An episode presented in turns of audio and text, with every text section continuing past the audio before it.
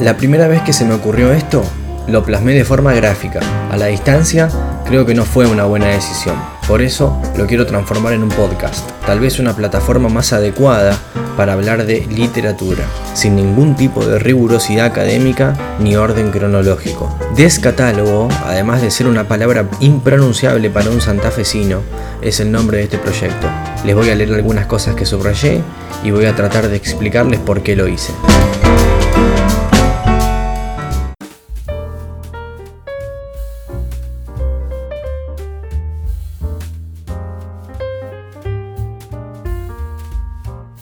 Nada puede salir mal cuando un capítulo de un libro se titula Estructura del mal gusto.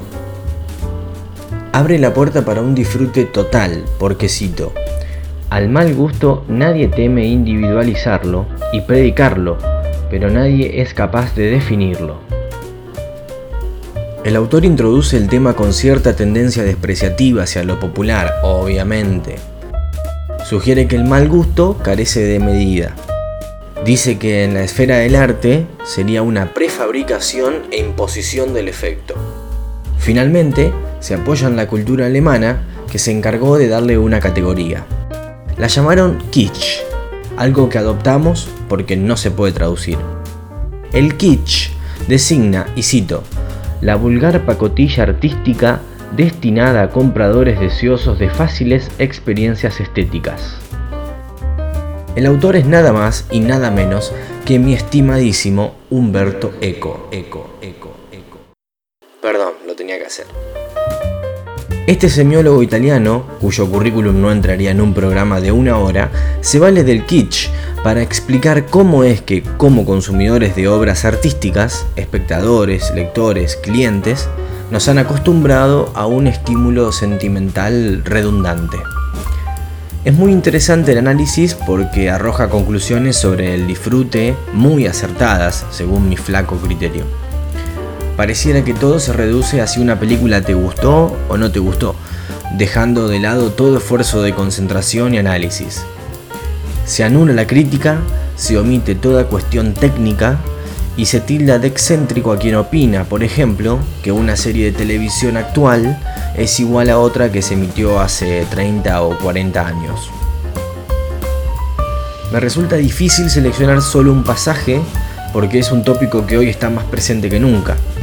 Repetir hasta el hartazgo lo que funciona, lograr un efecto ya garantizado por estudios de mercado, deriva indefectiblemente en mayores ganancias y provee un pase libre para continuar el negocio.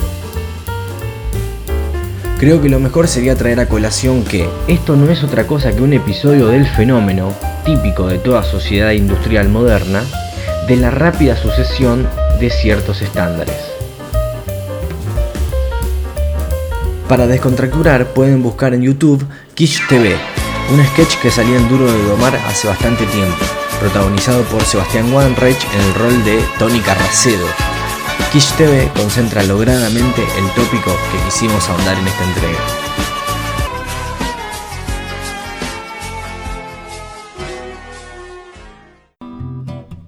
Si querés, podés suscribirte a mi boletín desde el link que está en la descripción de este podcast. Eventualmente quiero crear una comunidad que pueda darme de comer cuando me quede sin ideas. Bueno, ya fue suficiente. Esto fue todo por hoy. Espero que hayas pensado un ratito conmigo. Nos escuchamos en la próxima.